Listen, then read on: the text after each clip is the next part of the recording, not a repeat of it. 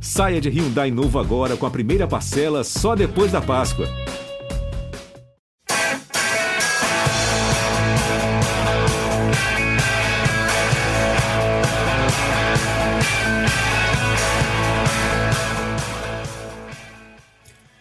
Bom dia para quem é de bom dia, boa tarde para quem é de boa tarde, boa noite para quem é de boa noite. E se você está nos ouvindo de madrugada, boa sorte. Eu sou Eduardo Rodrigues, setorista do São Paulo no GE, e este é o GE São Paulo número 174.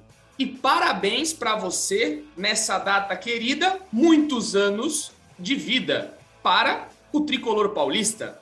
Muitos meus parabéns a toda a nação tricolor, ao São Paulo Futebol Clube, por todos os anos de vida, como todo mundo sabe, o São Paulo faz aniversário no mesmo dia da cidade de São Paulo, no dia 25 de janeiro. Então estamos gravando aqui no dia 25 de janeiro e o São Paulo completa mais alguns aninhos, algumas velas para serem apagadas. Está quase perto de ser um clube centenário tem toda aquela mística, né, dos 100 anos, então com certeza o São Paulo chegando aos 100 anos aí de muita história, vai ter muita festa, mas você, torcedor São Paulino, pode comemorar porque o São Paulo faz mais um ano de vida e todos esperam, né, que o São Paulo tenha um ano de 2022 mais alegre e mais feliz, porque os outros aniversários não foram tão felizes assim nos últimos anos, mas é a esperança de todo torcedor são paulino para que esse ano seja melhor. Vamos lá com o nosso podcast, depois dos parabéns, porque tem muito assunto para ser tratado aqui, muita coisa interessante acontecendo. Campeonato Paulista para o São Paulo começa nessa quinta-feira contra o Guarani, então já é uma expectativa, uma semana diferente aí, porque tem muita coisa para rolar. Enfim, a bola vai rolar, né? A gente já estava com saudade dela para o São Paulo entrar em campo e a gente vê as novas contratações, como eles vão se sair, o que, que o Rogério Ceni preparou para essa equipe do São Paulo. Mas eu já vou passar direto para o Zé, porque informação aqui tem. É, embora seja gravado, a gente já tem que começar com informação, porque Zé Edgar até atrasou um pouquinho o podcast aqui, porque ele tem informação nova. Então já passo para você, Zé, qual a boa ou ruim, depende do ponto de vista do São Paulo. Bem-vindo, Zé.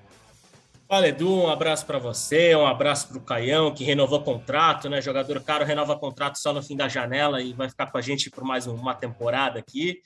É, um abraço para o São Paulino e para São Paulina que nos escuta. Parabéns né, pelo 92 aniversário do São Paulo Futebol Clube, clube tão grandioso e que faz a alegria de milhões de pessoas neste país. Né?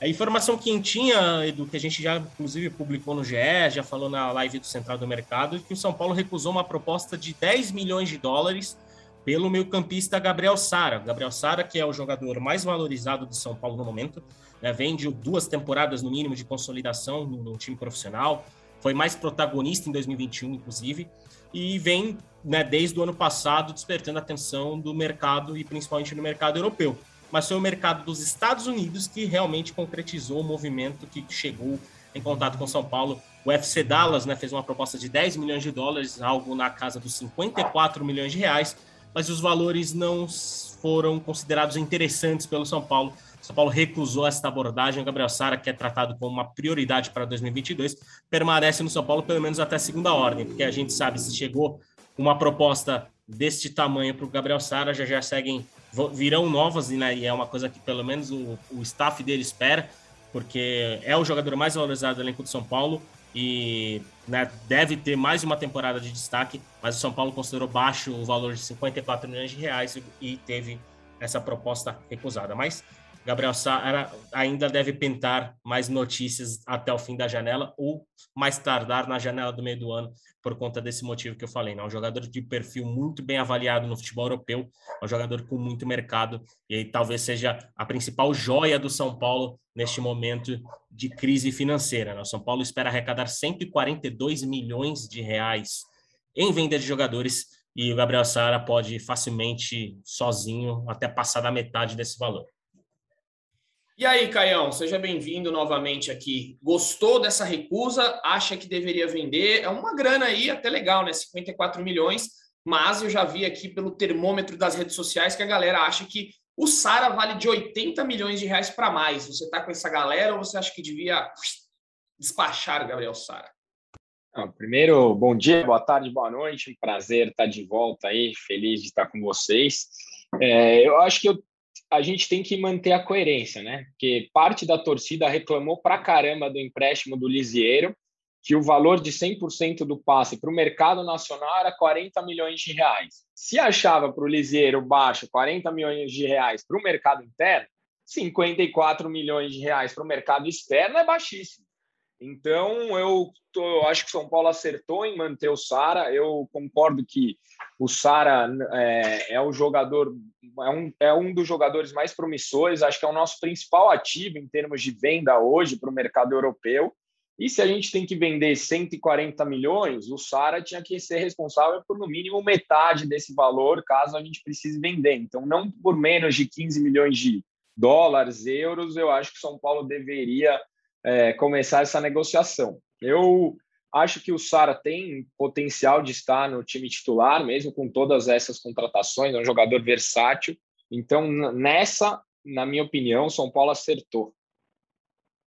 Tá aí também, tô com o Caio, acho que acertou. O, o Sara tem potencial aí, é um jogador que eu vejo crescendo muito. Já foi falado aqui em outros podcasts, outros episódios que o Sara é um jogador que eu vejo muito na Europa. O próprio Rogério Ceni já falou isso, algumas outras pessoas que trabalham com ele. Então acho que dá para esperar um pouquinho aí para o Sara ser vendido. Não precisa fazer no desespero, embora o São Paulo esteja assim no desespero, como já alertou aí José Edgar de Matos. Mas enfim, vamos seguir aí nas apurações para ver se aparece novas propostas para o Gabriel Sara, se ele vai, é, o Dallas pode ser que aumente ou não, a gente vai estar tá ligado aí para trazer tudo para você, torcedor do São Paulo. É, o André Hernan também mandou um recado na central do mercado, né, Zé, para dar uma moralzinha para ele, porque o São Paulo também recusou aí uma outra proposta, né? Você que estava no final de semana não estava é, trabalhando, estava de folga, uma folga bem aproveitada.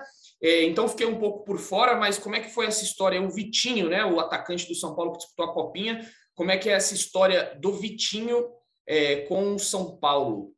Então, Edu, é, Vitinho é, foi um dos destaques do São Paulo na Copa São Paulo. Acho que é unânime a gente falar que talvez entre os três destaques do time na campanha, na boa campanha do São Paulo na Copinha. Vitinho tem contrato até o meio do ano com o São Paulo, né? É um dos jogadores que Inclusive, o São Paulo tem essa prioridade de renovação porque poderia perder o Vitinho de graça no meio do ano, né? Já que ele pode assinar pré-contrato. Um dos outros casos semelhantes era o do Juan, né? Juan que renovou o contrato até 2024, né? Edu? Você que trouxe lá no GE essa info. E, e, o Vitinho né, tem recebido sondagens, né? Inclusive, no ano passado, até o André né, e você é, trouxeram essa informação que o Bayer Leverkusen quis o Vitinho no ano passado e o, o, né, o, futebol árabe se mostrou interessado, mas parece que o São Paulo recusou as investidas para liberar o Vitinho agora. E há uma expectativa dentro do clube de que o Vitinho vai renovar o contrato com o São Paulo. Até conversando com uma pessoa ligada às categorias de base do São Paulo, fiz aquela, aquela perguntinha que às vezes a gente joga aquele verde, né, para tentar arrancar uma informação da fonte, né? E aí, de 1 a 10, qual a chance do Vitinho renovar? E aí essa pessoa me respondeu que, ó, hoje está na casa dos 6,5. Mas ó, há uma confiança de que vai rolar. Então, nas, o São Paulo negocia né, com, com o Vitinho, Vitinho que estou, vai estourar a idade do Sub-20, né, foi a última Copa São Paulo dele, ele vai figurar entre os profissionais, então São Paulo corre contra o tempo para renovar contrato, já que o Vitinho pode, se quiser, assinar contrato com outro clube. Mas essa investida árabe, como o André Hernan trouxe, não foi muito bem aceita pelo, por ele e pelo São Paulo. Bom, já que a gente entrou então no tema copinha, né, já vamos colocar nesse assunto aí, porque como a gente está gravando um podcast só nesse dia 25, o São Paulo foi eliminado no final de semana, então não pudemos falar aqui, né, sobre esse jogo, inclusive o Zé estava lá. Antes da gente falar sobre a eliminação, acho que mais importante, né, o que vale mais dessa copinha para o São Paulo, são os garotos que podem subir aos profissionais. Então, Caião, é, como é que você vê aí, como torcedor que acompanhou é, os jogos do São Paulo, você acha que tem alguém pronto para o profissional? Acha que é um time muito cru? Foi uma bela de uma participação, perdeu para o campeão, Palmeiras campeão da Copinha, é, nesta terça-feira em cima do Santos. Então, quando você perde para o campeão por 1 a 0 e tendo muitas chances, é porque a coisa não foi de toda ruim. Eu acho que tem muitas coisas a serem aproveitadas. Você acha que é, faltou um pouquinho ou você acha que dá para aproveitar alguns garotos ali? Du, eu acho que o São Paulo fez uma baita campanha mesmo. É, acho que há, há, bastante tempo eu não via um time do São Paulo na Copa São Paulo com, com tanto volume, com é, é, trabalhando posse de bola, triangulação, ultrapassagens. e o que me faz crer que o coletivo do São Paulo é muito forte. A gente teve individualidades que se destacaram, o Caio foi muito bem, o Vitinho, o Beraldo, a, a zaga estava muito bem até o, a semifinal ali, né? É, a, o próprio setor de meio de campo. Então, assim, o, o, São Paulo teve destaques individuais, mas eu ainda vejo, cara, esses caras, com exceção talvez do Beraldo, ali um pouco fisicamente me parecem não tão prontos para subir para profissional. Quando você pega, por exemplo, o Hendrick, o moleque aí que está todo mundo falando, o seu físico dele, ele me parece muito maior do que os jogadores do São Paulo, mesmo tendo é, é, idade a menos, né? Então acho que o São Paulo não pode ainda nesse momento fazer essa transição de maneira precipitada. Obviamente, ah, machucou alguém, precisa de um ponta de velocidade, vamos testar o Caio aí aos pouquinhos. Mas eu não faria essa, essa passagem agora, tá? Eu ainda brinquei em casa falei assim: para mim, da Copa São Paulo, que me parece mais pronto para profissional, só esperando a oportunidade, é o Alex. O Alex montou um time muito bem, o cara tinha um padrão de jogo, todo mundo sabia o que fazia, mexia bem na equipe. O que eu mais gostei do São Paulo na Copa São Paulo foi de ver o Alex em campo e o São Paulo preparando um técnico para o futuro.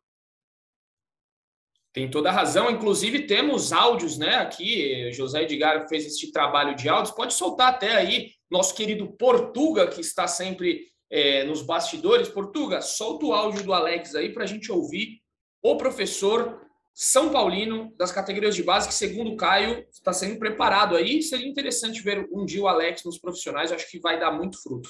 É com você, Alex. Eu avalio a participação como boa, excetuando o primeiro jogo diante do CSE, que o time não se ouve bem, não conseguiu é, passar nada daquilo que a gente tinha treinado naquele período de preparação. É, os outros jogos o time foi bem, conseguiu empurrar o adversário para trás, conseguiu fazer é, bons jogos, conseguiu se mostrar organizado. Realmente teve uma, uma boa participação. Se nós analisarmos o, jogo decisivo diante do Palmeiras, é um primeiro tempo equilibrado, onde o Palmeiras se aproveitou melhor e, e fez o, o, seu gol, que é o gol da classificação. E depois no segundo tempo, é o nosso time empurrando o Palmeiras para trás e tentando de alguma forma é buscar o gol de empate e não sofrendo susto atrás, né? O Young praticamente não tocou na bola. Então, no sentido geral, a, a participação foi boa. É óbvio que a tristeza existe, porque você quer chegar no, no mais alto né, do pódio, poder fazer final e poder ser campeão.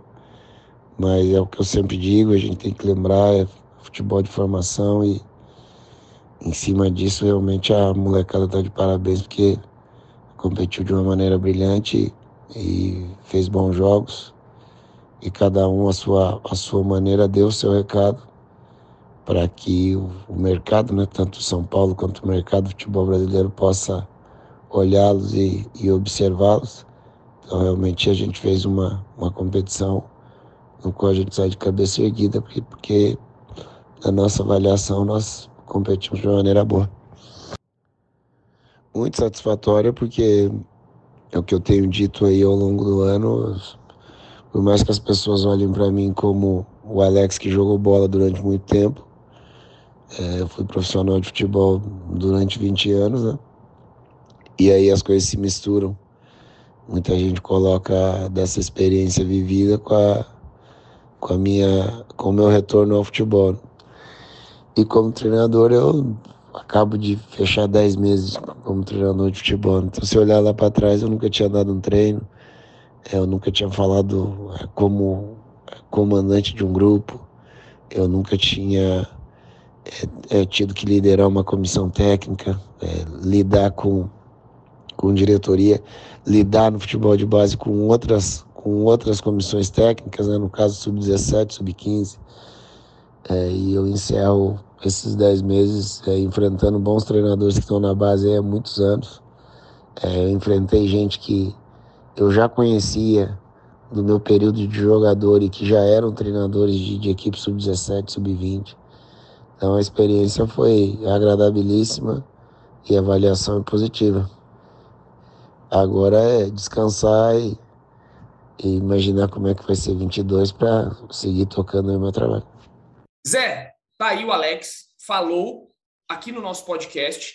E como é que você viu esse jogo lá da Arena Barueri? E se você quiser também já emendar aí aquela cena lamentável, aquela cena triste, eu sei que já foi muito debatida durante esse final de semana, segunda-feira, mas como a gente está falando na terça, temos que relatar, mas você foi atrás, teve desdobramentos do caso, inclusive o Zé falou, putz, final de semana achei que ia ser tranquilo, mas tem que parar na Barueri. E a gente, não, mas vai ser tranquilo.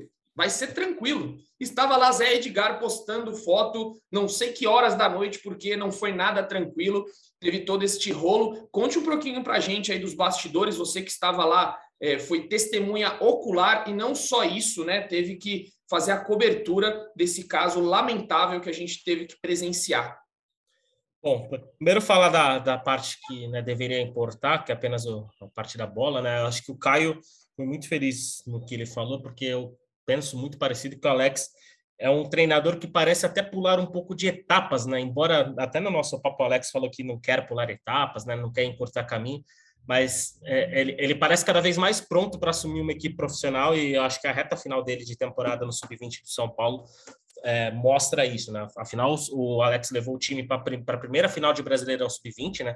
Acabou sendo derrotado pelo Internacional e levou o time na semifinal da Copinha com uma equipe até mais jovem e muito menos experiente do que o Palmeiras, por exemplo. Palmeiras com vários jogadores, né? Palmeiras que se sagrou campeão, Palmeiras com vários jogadores, inclusive já atuaram no, na equipe profissional, né? E São Paulo com muitos garotos, né? Com gente, por exemplo, o Beraldo e o Caio, que são sub-17, né? Que estão subindo agora para sub-20.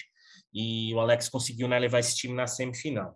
Mas boa campanha de São Paulo, né? São Paulo fez um bom segundo tempo. Eu acho que a cena dos torcedores é, aplaudindo o time, cantando o hino no fim do jogo, né? Representa muito isso, né? A cara de decepção dos meninos, assim, é, na saída da Arena Barueri foi uma coisa que chamou muita atenção, né? O, o, o, time tinha muita gana, queria muito, né? Eliminar o favorito da competição para a final, mas né, apesar do segundo tempo ali de maior volume, né, bola na trave do Thales Vander e tudo mais, o São Paulo não conseguiu. Mas sobre a parte triste, Edu, foi, diríamos, uma das coberturas mais difíceis, assim, que, que eu fiz, né, porque a gente tá...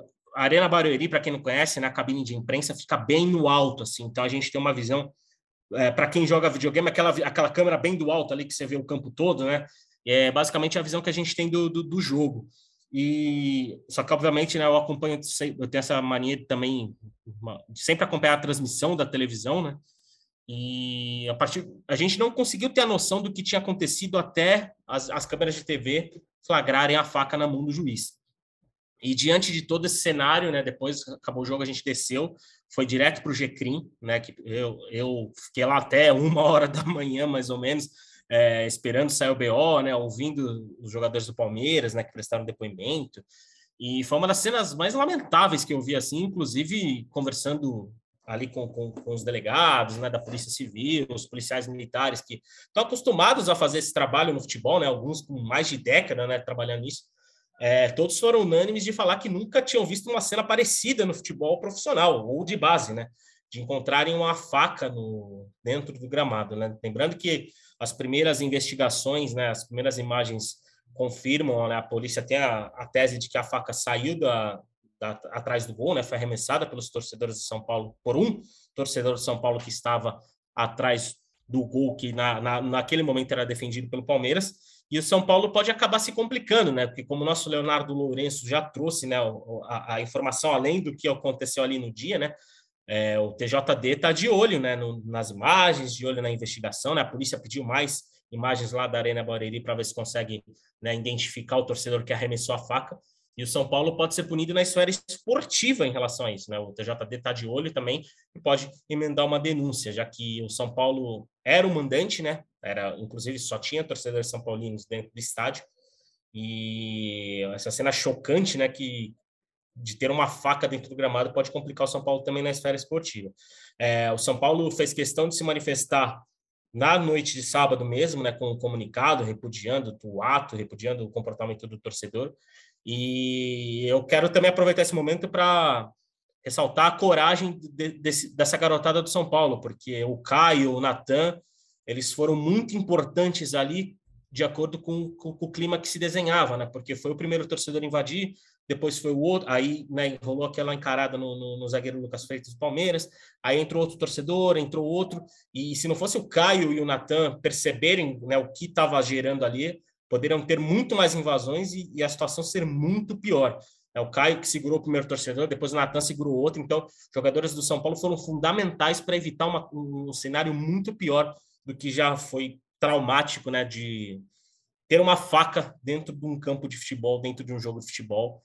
E infelizmente, né, a gente viu essa cena no sábado que basicamente tirou todo todo o mérito do jogo em si, né? Do Palmeiras que se consolidou, foi para a final e foi campeão agora né, nessa terça-feira, e o São Paulo que entregou muito nessa copinha. O São Paulo tem que, São Paulino tem que ter muito orgulho e se mostrou orgulhoso cantando o hino no final do jogo, porque era uma equipe mais jovem, uma equipe com muito talento e que o Alex conseguiu organizar direitinho.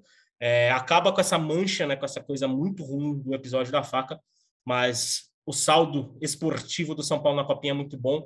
E, né, só para garantir, né, só para anunciar que o Alex deve continuar no São Paulo, né, não tem planos para deixar o sub-20 do São Paulo. E ele tem contrato até o fim de 2022 são Paulo entrou de férias no sub-20, deve se reapresentar em março para iniciar a temporada com o Paulistão, Brasileirão e a Copinha né, de 2023. Se o Rogério Ceni passa férias no Rio de Janeiro, será de férias com o ex? Fica a questão. Tá aí. Tá aí. Mas seguindo, era só para quebrar o gelo, né? Esse tema é, pesado. Então, eu quis dar uma quebradinha no clima aqui para o torcedor falar: Meu Deus, Edu, não, para, vamos parar com isso. O Alex Enfim, em coletiva também, né?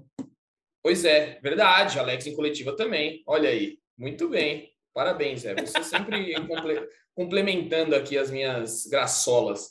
Mas, e aí, ah, só para. Ah, eu não sei se foi falado aí, desculpa se eu perdi, mas o Caio treinou com os profissionais né, na segunda-feira, já jogou na já jogou no final de semana e já foi treinar com os profissionais era uma expectativa muito grande, né? Que a gente já tinha, a gente tem falado até nas matérias que estamos publicando que o Caio é, subiria, era um dos que tinham grande capacidade de subir, porque o São Paulo não contratou aquele meia rápido, aquele atacante rápido, né? Que já falamos aqui, que não veio o Soteudo, não veio o Douglas Costa. Então, Caio pode ser esse escape ali pelo lado de campo. Eu acho que o Vitinho está um pouquinho mais cru ainda, né? O Vitinho ele tem umas bolas que ele é ainda inseguro, da erra muito passe. Eu acho que o Vitinho está menos preparado hoje do que o Caio. O Caio eu vejo ele num, num patamar um pouquinho mais acima, mas pouca coisa também, coisa de ajuste no Vitinho. A torcida ficou um pouco irritada com gols que ele perde na cara, com alguns passes errados, mas enfim, são garotos, vão evoluir bastante. E aí, a gente está emendando aqui um, tema no outro, já vamos emendar então esse fator profissional agora, né? Os profissionais porque o São Paulo tem estreia nessa quinta-feira. Acredito que o Caio já estará lá no Brinco de Ouro da Princesa, a partida contra o Guarani, às nove e meia. Vai, Caio, ou não? Ou dessa vez você vai. Não, não vai poder torcida, né? Verdade, não vai poder torcida. Acabei de lembrar, bem lembrado, então. Fica aí, torcedor, você que estava pensando em ir, esquece, porque só vai ter torcida do mandante, torcida do Guarani. Mas, enfim, como é que está a expectativa aí, Caio? Lembrando que Luciano e Luan não estão treinando nesta semana, né? O Luciano, ambos é, estão com problemas físicos e devem retornar um pouquinho mais para frente. Como é que você está aí vendo essa montagem de time? O São Paulo que teve um jogo treino aí contra o São Bernardo no final de semana, teve golaço de Nicão e de Patrick. Você está empolgado com o que tem visto de noticiário? Porque a gente não pode ver treino, né? Infelizmente, a gente não pode passar para o torcedor o que tem acontecido no CT da Barra Funda. Mas já deu um pouquinho mais de esperança aí do, do dia 1 de janeiro para o dia 25 de janeiro? É, eu, como torcedor que sou, né, diferente de vocês, profissionais que trabalham, todo dia 1 de janeiro eu me permito voltar a sonhar, cara. Me permito voltar a acreditar, a achar que esse ano São Paulo vai ganhar tudo, que São Paulo vai atropelar todo mundo. É, eu, nas minhas análises né, da janela, eu comigo mesmo, eu acho que São Paulo montou um time mais brigador, um time mais competitivo.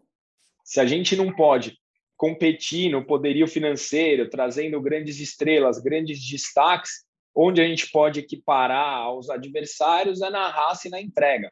E eu acho que o São Paulo buscou contratações com esse perfil, e eu estou curioso para ver, cara. Acho que até para mim o Luan é inquestionável, o Luan deve ser titular absoluto do São Paulo, mas ano passado muita gente pedia o Gabriel, então a gente vai ter oportunidade de ver o Gabriel após uma, uma pré-temporada saindo de titular, né, pelo que a gente viu aí nas, nas previsões, a estreia do Nicão, a estreia do Patrick, eu acho que o Patrick vai fazer uma boa temporada no São Paulo, não sei por que machismo. Então estou confiante, eu acho que o São Paulo começa o Campeonato Brasileiro com, com boas perspectivas, um time que pode nos dar alguma alegria. Vamos ver como o Rogério vai trabalhar essa equipe, porque o Rogério gosta de um time mais técnico, o São Paulo é um time muito mais aguerrido, muito mais brigador. Vamos ver como vai casar isso aí, mas eu estou confiante sim, estou esperançoso num bom ano de 2022. É, na, na live da Central do Mercado, André Hernandes mandou um recado. Ele disse: pede para o Caio ficar tranquilo, pede para o Caio dar uma respirada em 2022, que vai dar tudo certo. Tá, vai dar tudo, vai entrar tudo nos eixos. Foi o recado aí de André Hernan para Caio Domingues, ao vivo na live. Falou: pede para o Caio ficar tranquilo. Então, eu repasso este recado aí. Se você quiser responder, fica à vontade. Não, se, se, o Hernan falou, tá falado, né? Quem sabe, sabe. Mas assim, ó, a gente já está em 25 de janeiro, a data do nosso aniversário, e eu, por enquanto, estou tranquilo. Vamos, vamos então... ver em 25 de outubro como a gente vai estar tá aqui, mas 25 de janeiro eu estou tranquilo. Então eu quero ver, é, escala aí o time da, da estreia sem Luan e Luciano, por favor. Vai lá, seu time. Time de Caio Boa. Domingues para estreia. E, e, sem Arboleda também, né? Que tá na. Ah, tá na seleção. Tá, tá no Equador. É. Então, é. Roger... Não, Rogério. Rogério, Volpe, a é. torcida ia gostar, viu? É, não, é força do hábito, né? Volpe, Rafinha. Tô curioso para ver o Rafinha nessa ala, como ele vai começar. Eu iria de Léo e Miranda, apesar dos dois jogarem mais pela esquerda. Eu fico preocupado de já começar com o Diego Costa e dar algum problema para o próprio garoto, porque a gente ainda não contratou ninguém né, para ir para a zaga. E Reinaldo. Aí Gabriel, aí Sara e Patrick, Nicão, Caleri e Rigoni. Nicão, Caleri Rigoni, é isso. Sem o Luciano fica mais fácil a vida do Rogério, né, Zé? Muito mais, né? Sem a menor dúvida, né? O Luciano, que o Caio, o Caio pode referendar essa informação, o Luciano foi o jogador mais ovacionado pela torcida de São Paulo no estádio, né, na reta final da temporada. E o Rogério poderia comprar uma briga muito precoce de deixar ele no banco, né? Lembrando que o Luciano tem contrato até o fim do ano, né? Então é um ano também de possível renovação de contrato por, por camisa 11. E Luciano que começa atrás por conta dos velhos problemas físicos, né? Luciano com um problema na panturrilha, como o Edu falou, não tem treinado com, no dia a dia, né? Tem feito tratamento no refis e por isso, né, já perde terreno ali porque a briga vai ser boa, né? Com a chegada do Nicão, ele ganhou um concorrente pesado ali para aquele setor ofensivo que já tem o Rigoni, que começou muito bem, mas caiu de desempenho na reta final do Brasileirão, e o Caleri, que é o centroavante, né, com, com perfil de centroavante ali que que, que, o, que o São Paulo tem e que né, dificilmente a gente pode imaginar o time de São Paulo sem o Caleri, apesar do, do Luciano também poder jogar ali. Né? E, e, não tem nada a ver com os caras dentro de campo mesmo, mas eu sou torcedor mais velho, né, barba branca tal, e eu, eu gosto de ver os números certos nas, com as pessoas certas. Né? Então eu gostei da nova numeração, a gente pode aí questionar se o Nicão já merecia 10, que ainda não tem identificação, é verdade, ele ainda não tem, mas a nossa 10 andou muito maltratada aí nos últimos anos, então acho que está pelo menos na mão de alguém que se entrega, de alguém que tem determinação. Gostei do Rigoni com a 7, acho que combina muito mais com a Lery com a 9, então nem se fala. E o Luan com a 8. Pô, é, é, mais legal, né? Você vê ali o 1 a 11 dentro de campo. Gostei da, da numeração lançada pelo São Paulo.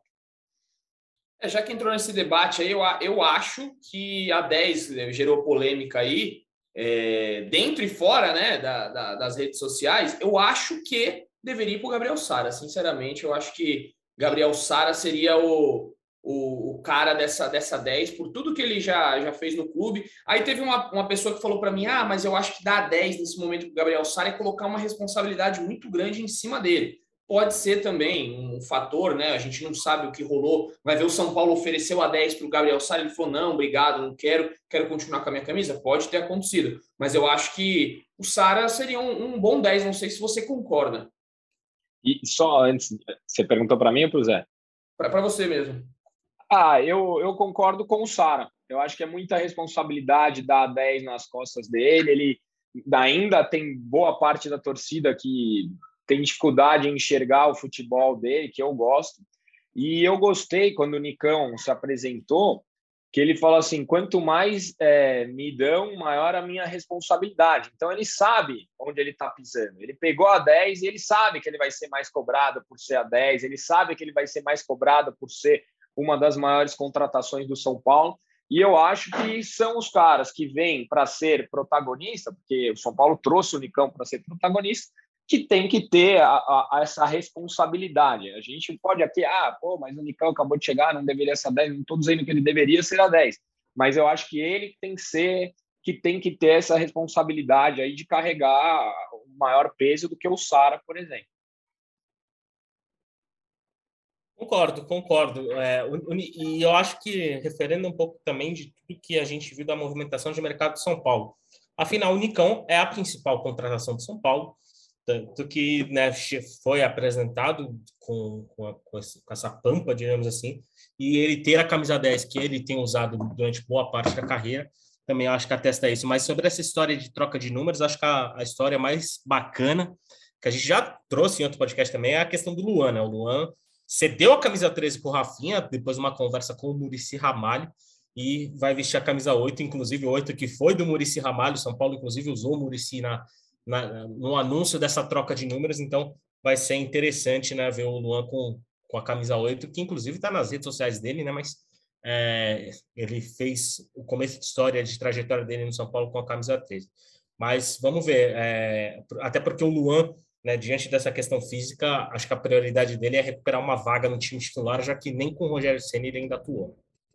E já foi falado aqui nesse podcast, né, por Felipe Ruiz, que o Luan não estava muito afim aí de não entregar mesmo. essa 13, porque ele tem uma instituição, né, com, com já com a marca 13. Não sei agora, me, me fugiu aqui, mas no, no, Morro Doce, né, a favela que ele saiu, ele já tem uma, uma instituição lá que usa o 13 em alusão à camisa dele. Então, o Luan teve que ser aí. É, é, a cabeça dele teve que ser feita e ele cedeu depois de boa, não, não ficou rusgas, não ficou chateado. Luan que é baixa, né? Como a gente já falou aqui, Luan vai ser baixa durante essa estreia. Bom, então está aí, né? Ou já fizemos aqui uma, um possível time sem Luan, Arboleda e Luciano. E tem gente de saída também do São Paulo, né? Como a gente já vem noticiando há alguns dias aí. Vitor Bueno e Pablo estão próximos do adeus, já está quase tudo alinhado ali. Na questão do Vitor Bueno, está é assim, é, só que é o falta assinar realmente. São Paulo já é, acordou as bases de pagamento dos atrasados, as parcelas, eles já é, arrumaram tudo. A gente já está, inclusive, a nota pronta está, é, a nota aqui do site já está pronta, basta a gente apertar o publicar, porque realmente é só o caso enquanto Caio Domingos come um belíssimo pão de queijo. Pena que vocês não podem ver, eu morrendo de fome. Obrigado, Caio, por este momento. Então fica aí o registro, que também esse podcast aqui a gente passa vontades. Enfim, Vitor Bueno próximo e o Pablo, o Caio falou alguma coisa, né? Você vai ainda cutucar um pouquinho mais a gente aqui, não? É, falar que quem sabe faz ao vivo, né? É isso. Muito bom. E o Pablo já está um pouquinho mais difícil, né? Mas é encaminhado também, mas ainda faltam mais detalhes no caso do Pablo. Não é uma, uma operação simples, porque o Pablo quer receber todo o dinheiro que o São Paulo deve. É, mas aí também o São Paulo está é, tá revendo algumas questões, o quanto realmente deve para o Pablo, já é um pouquinho mais difícil. Tem mais informações sobre o nosso querido Pablito? José Edgar de Matos? Bom, a, a, o pessoal está um pouco mais animado porque, diríamos assim, o staff do Pablo, principalmente o pai e São Paulo, estão falando um idioma mais parecido do que estavam nas últimas semanas. Né? Lembrando que o Pablo abdicou já de 15 milhões, né, que ele teria direito a receber pelo contrato dele, que vai até o fim de 2023. Mas há, há, há alguns detalhes do contrato que ainda estão sendo conversados, mas há uma confiança de que essa situação pode ser encaminhada nos próximos dias, mas ainda sem é, longe da situação que se encontra o Vitor Bueno. Né? O Vitor Bueno, inclusive, já tem muitos detalhes que a gente conseguiu apurar sobre essa rescisão de contrato. Né? Vitor, São Paulo vai ter uma economia de 5,5 milhões de reais é, com o, o, primeiro ano de contrato que o Vitor Bueno vai abrir, vai abrir mão, né? e mais 4,5 milhões do contrato que o Vitor Bueno teria até o fim de 2023, né? Vitor Bueno deve receber um pouco mais de 2 milhões, né? Segundo a gente apurou, para essa rescisão do, do, com o São Paulo, né? Toda, tu, tudo basicamente já foi desenhado, são pequenos detalhes para o Vitor Bueno assinar e ser liberado do, do São Paulo. Mas em relação ao Paulo, ainda há algumas coisas importantes em discussão, mas digamos que o diálogo caminha mais é, de uma maneira mais otimista para rescisão do que estava nos últimos dias, né? Porque havia muitas diferenças entre as duas partes, mas agora acho que está tomando uma direção de rescisão um pouco mais segura, poderíamos dizer assim. Mas ainda né, um pouco longe de, de, de, de tudo ser fechado. Vamos ver se as coisas avançam nas próximas horas ou nos próximos dias para o Pablo deixar de ser jogador de São Paulo. Muito bem, é uma novela aí que se encaminhou durante dias e mais dias. O torcedor São Paulino é, pelo que a gente já observa, né? Claro, o torcedor não. É, a gente também não vai ficar falando aqui em verdades. A verdade é que o torcedor quer os dois fora do São Paulo, não, não renderam o esperado. Então está chegando perto do fim essa, esse vínculo de Pablo e Vitor Bueno. A gente vai, com certeza, no GE informar tudo sobre este caso. É, e aí, só algumas últimas aqui, né, que a gente soltou hoje. O Zé já tinha falado da renovação do Juan. Juan contrato agora até o final de 2024. No feminino, a Gláucia renovou o seu contrato também por dois anos, né? Então ela vai também até é, 2024. E também a lateral Clara, que foi da seleção brasileira de base, né? Atuou pela seleção brasileira de base, também teve o seu compromisso aí estendido com o tricolor. São Paulo se movimentando nas renovações. E aí trouxemos também na última segunda que o São Paulo contratou o zagueiro do Taubaté, que fez uma, uma campanha aí interessante na, na Copa São Paulo, é o Lucas Silva, de 19 anos, um zagueiro que chega para reforçar o time sub-20. Pode ser muito aí de encontro à saída do Beraldo para o time profissional, né? Quem sabe o Zé levantou o dedo, então tem informação. Não, você falou sobre o time sub-20, né? Até a gente já trouxe essa matéria no GE, mas ele está a caminho, Edu. O nosso nigeriano Balogun, lembra dele? Balogun. Lembro dele. Então, o, Zé, o Zé sabe falar como é que é o nome dele inteiro, por favor. Zé. Ah, não, isso eu não sei. Não, não vai cara. lá, sotaque. Peraí, vamos, vamos, peraí, peraí, peraí, vamos, Boa, vamos abrir tra translate, vai, vamos ver como é que o translate Bom fala. Aziz Olalekan Balogun. Esse... Agora coloca aí nigeriano, que eu quero ver. É nigeriano, né? Nigeriano Aziz Olalekan Balogun. Tradutor, por favor, como é que fala? Coloque aí no, no translate.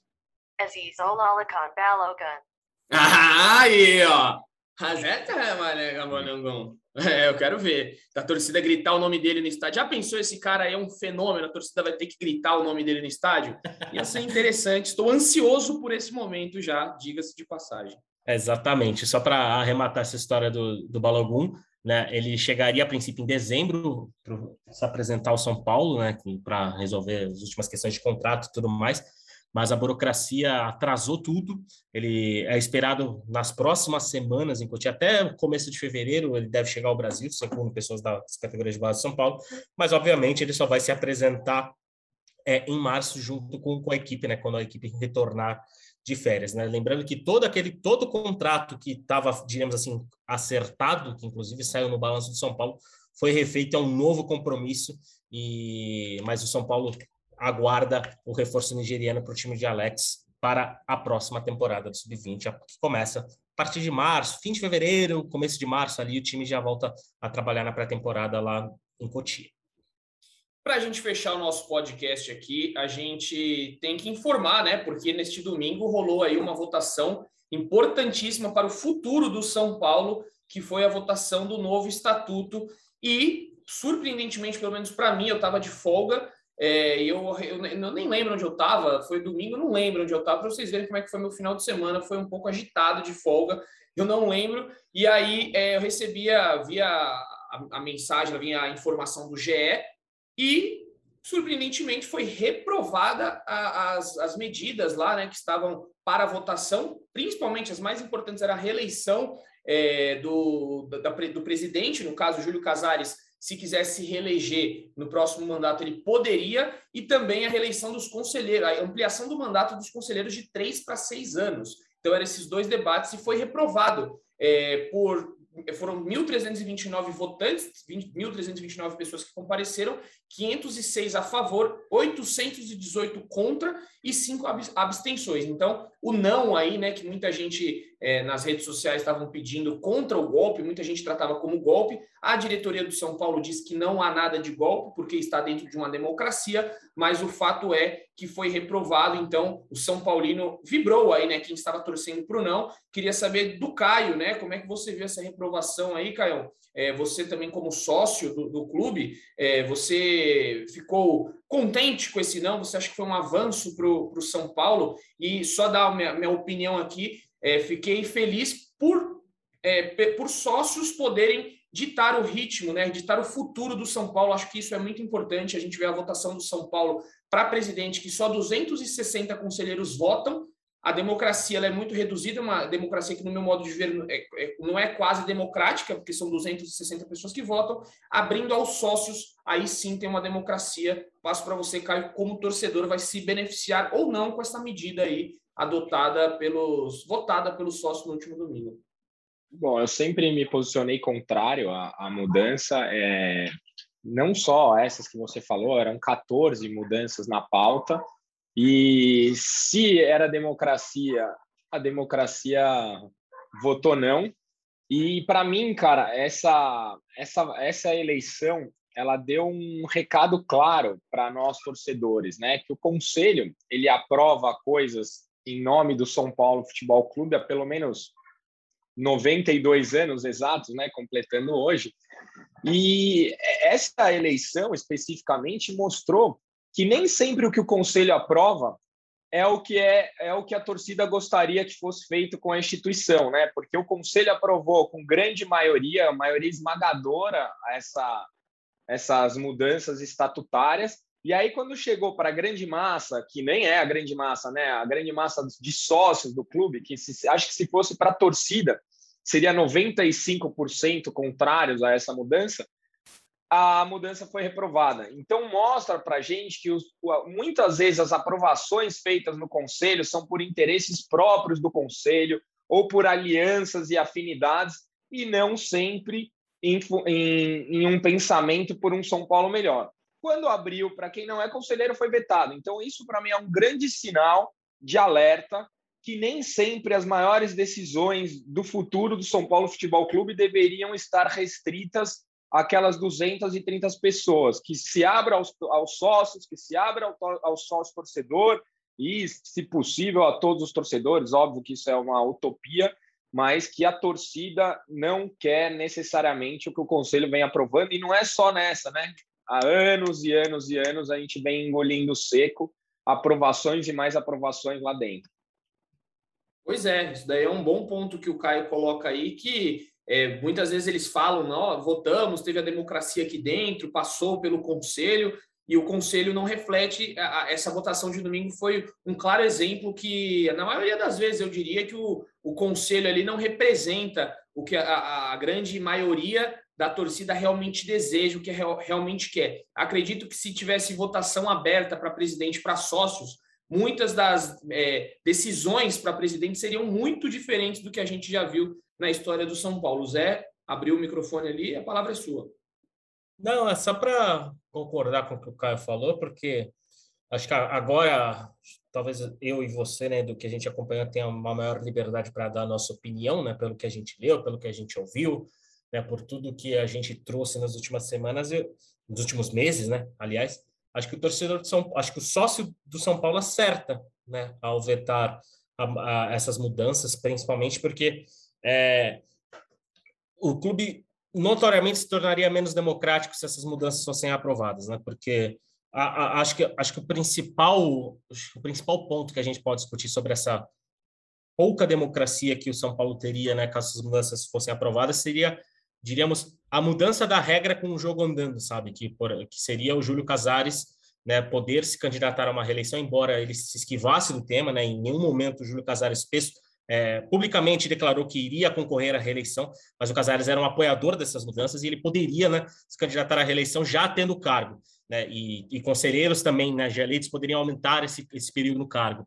Então, é, é a, a, começar por. Não, a gente não vai né, ter. Não vamos estender muito mais nesse assunto, até porque a gente tem um podcast que foi dedicado a discutir essa, essas mudanças né, que, que, que poderiam ocorrer, que foram vetadas pelo público, mas acho que o, o clube, a instituição São Paulo vence como um todo diante da, da posição dos sócios porque um clube que já não é tão democrático, né? Acho que a gente poderia alcançar um padrão de democracia, por exemplo, se os sócios torcedores pudessem votar. Né? Obviamente, todos os 20 milhões de São Paulinos não podem votar, e seria uma utopia, como o Caio disse, mas talvez se os sócios torcedores pudessem votar, acho que poderia ser uma abrir um pouco mais esse leque de democracia dentro de São Paulo. Então, acho que, né, minando essas mudanças com o jogo andando, acho que o São Paulo vence como instituição e foi um recado dado pelos sócios, afinal, é, como, assim como Edu, eu também fiquei surpreso né, com, com o resultado, e principalmente com a margem, né, com a diferença de quase 300 votos ali. Então, o associado deu, deu um recado bem claro para a atual gestão. E lembrando que este projeto atual né, está encerrado, né, essas mudanças, mas tanto a, a, a, gestão atual como os conselheiros podem apresentar novos projetos de reforma estatutária, mas esse atual foi vetado e morreu, já não tem mais como essa, essas mudanças que foram propostas passarem diante da posição dos sócios. Tá aí, então, fechamos esse podcast, né, com todas as notícias. Você, Zé, se tiver mais alguma última aí, ou, ou não, ou só mande seu abraço para o torcedor, mas um podcast com muita informação aqui para você, torcedor. Uma última, uma última informaçãozinha, né, que a gente falou, o São Paulo foi vice-campeão do Super da Copa Super 8 de basquete, né? Um jogo emocionante contra o Minas, contra o 1 2 3 Minas, 78 a 77 para a equipe de Minas e o São Paulo mais uma vez fazendo uma bela campanha, uma competição muito importante do cenário nacional. Né? O São Paulo que tem vem tem uma temporada de muitas dificuldades no basquete, né, com questão de Covid, boa parte do elenco, né, teve muitos desfalques durante boa parte do NBB até agora, mas o Tricolor conseguiu chegar na final do, do, da Copa Super 8 e acabou perdendo para o Minas com essa diferença mínima de um ponto 78 a 77. E com a bola laranja, eu encerro minha participação nesse podcast, Edu, e claro, parabenizando o torcedor e a torcedora São Paulina pelo aniversário do clube, 92 anos de, de de encantamento, né, com, com, mais de 20 milhões de torcedores hoje. Então, ao São Paulino e a São Paulina, comemore o aniversário de São Paulo nesta terça-feira, que também dia de aniversário da nossa querida cidade de São Paulo. Aquele abraço, até a próxima. Valeu, Zé, até a próxima. Caião, com você, as suas considerações finais. Eu queria finalizar fazendo um resumo de tudo que a gente falou aqui e pegando o gancho do último assunto dessa eleição e dizer que esse resultado e o começo de ano me permitem sonhar com um São Paulo melhor, com um São Paulo que pode estar iniciando uma pequena mudança, um recado de que nós somos 18 milhões e 18 milhões que merecem e devem ser ouvidos, 18 milhões que têm vontade, que têm interesse em um São Paulo melhor, e que talvez esse recado das urnas seja o princípio de uma mudança estrutural e conceitual que o São Paulo precisa lá dentro e que dentro de campo essa mudança já tenha começado com o perfil de um time aguerrido e que 2022 seja o ano do tricolor paulista. É isso, Caião. Então, com essa mensagem de Caio Domingues, encerramos esse podcast GE São Paulo. É, o primeiro da semana com bola rolando, então é, no próximo a gente já vai ter aí resultados, já vai poder ter análises dos jogadores para ver como é que esse time de Rogério Ceni vai se comportar em 2022. Já estamos ansiosos por esse momento, porque é bem mais legal com a bola rolando, menos contratações, menos é, coisas rolando extra-campo e mais dentro de campo, é o que a gente espera para esse 2022. Beleza, galera? Obrigado a todo mundo que nos ouviu. É, estejam sempre conosco aqui ou lá no GE, no Sport TV. Estamos em todas as plataformas para trazer tudo para vocês com a maior qualidade. Valeu, amigos. Um beijo no coração e um abraço na alma de cada um de vocês.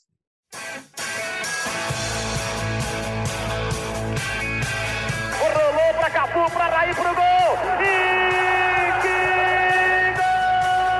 Rogério, pé direito na bola, passou pela barreira!